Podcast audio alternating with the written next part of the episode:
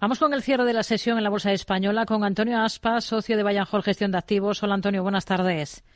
Buenas tardes, Rocío. ¿Le ha convencido Telefónica con los resultados y con sus anuncios? Por ejemplo, esa confirmación del suelo del dividendo en 0,30 euros eh, por acción. Bueno, la verdad es que los resultados eh, han sido, eh, digamos, neutrales. por primera vez no bajan las ventas ajustadas, pero aún así es, es, es un sector ultra competitivo que ha producido pues que los beneficios han bajado más de la mitad los últimos 10 años, las ventas también y la capitalización ha bajado un 70%.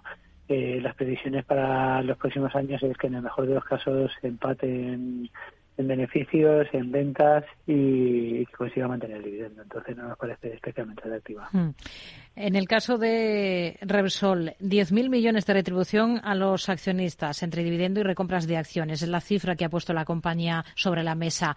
¿Es más de lo que ustedes estaban esperando? Yo creo que es más de lo que está esperando el mercado en general y por eso la acción sube. Yo creo que es el principal motivo para la subida de hoy, 5%, más que los resultados en sí o, la subida del, dividendo. Hmm. El resto de metas de su plan estratégico, por ejemplo, esa inversión que podría alcanzar los 19.000 millones hasta 2027, ¿qué, ¿qué le han parecido? Bueno, me parece que la compañía lo está haciendo bastante bien, está siendo conservadora a ver que invierte, pero pero sin, sin, locuras y está, está tratando bien a los accionistas por primera vez en muchos años pensando en ellos. Hmm. En bolsa, eh, como dice, está subiendo más de un 5%, eh, liderando hoy las alzas de, del IBEX. Termina con esa subida de más de, de casi el 5,5% para ser exactos. Con esta subida se ha quedado sin potencial. ¿Ustedes cómo lo ven? Bueno, la verdad es que cotiza a unos múltiplos muy baratos, pero hay que tener en cuenta que es una compañía cíclica que depende pues del precio del petróleo eh, y estamos en la parte en la parte alta de resultados, pero bueno, en principio si el petróleo se mantiene en estos niveles, que parece que sí, incluso pueda subir en los próximos años, hmm. eh, tendría potencial interesante para los accionistas. Iberdrola ha superado objetivos con las cuentas, ha arremetido contra la presión fiscal aquí en España y ha anunciado una mejora del dividendo en un 10%. ¿Cómo lo ve? Bueno, ha estado por debajo de lo que esperaban los inversores y por eso hoy bajaba. Eh, la compañía cotiza unos múltiplos elevados para su sector, los crecimientos son bastante limitados y para un inversor conservador no te va a dar grandes sustos, tampoco te va a dar grandes alegrías. Hmm.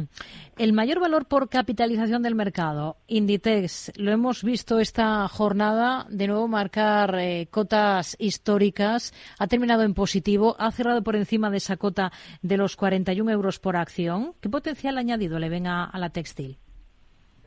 Bueno, la verdad es que es una compañía que, aunque siempre hemos considerado excelente, eh, nos hemos mantenido fuera por, por el sector en el, que opera, que es muy competitivo, pero ha demostrado que sabe hacerlo muy bien y, al contrario de sus competidores como H&M, eh, pues eh, ha, ha, conseguido pues mejorar márgenes, aumentar ventas, mejorar beneficios y ahí se ha visto recompensado a pesar de ello, la valoración no nos parece cara, nos parece tampoco barata. Eh, eh puede hacerlo bien, pero sigue sin gustarnos el sector, nos parece un sector muy competitivo, entonces preferimos compañías que, que, nos, que nos den más seguridad.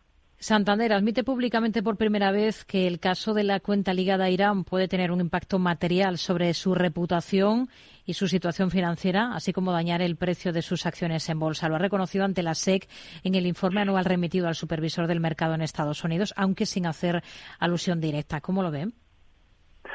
Bueno, esto es por, por curarte en salud. Muchas veces, de, igual que cuando se sale una compañía bolsa, tienes que presentar una serie de riesgos. Entonces, es mucho mejor incluir más riesgos de los que ni siquiera piensas que puedan ocurrir para, como digo, que nadie te pueda decir que no les habías avisado. Entonces, como digo, no creo que tenga ningún efecto material ni sobre ni sobre el sentimiento de los inversores ni sobre los beneficios, pero para por, cuestiones legales se, hmm. Hay algunos valores del continuo de los pequeños que han presentado resultados también esta jornada. Hemos visto cifras, por ejemplo, de ENA Plus o también en Neynor Homes, en el sector inmobiliario. Ha ganado un 2% menos en 2022. ¿Qué visión tiene para esta compañía?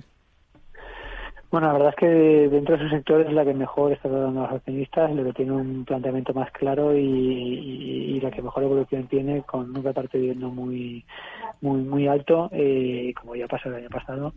eh, pero el sector pues no es el mejor sector y, bueno, dentro de, como diríamos, es en el, país de los ciegos, el tuerto es el rey. Pues este sería el tuerto. Mm.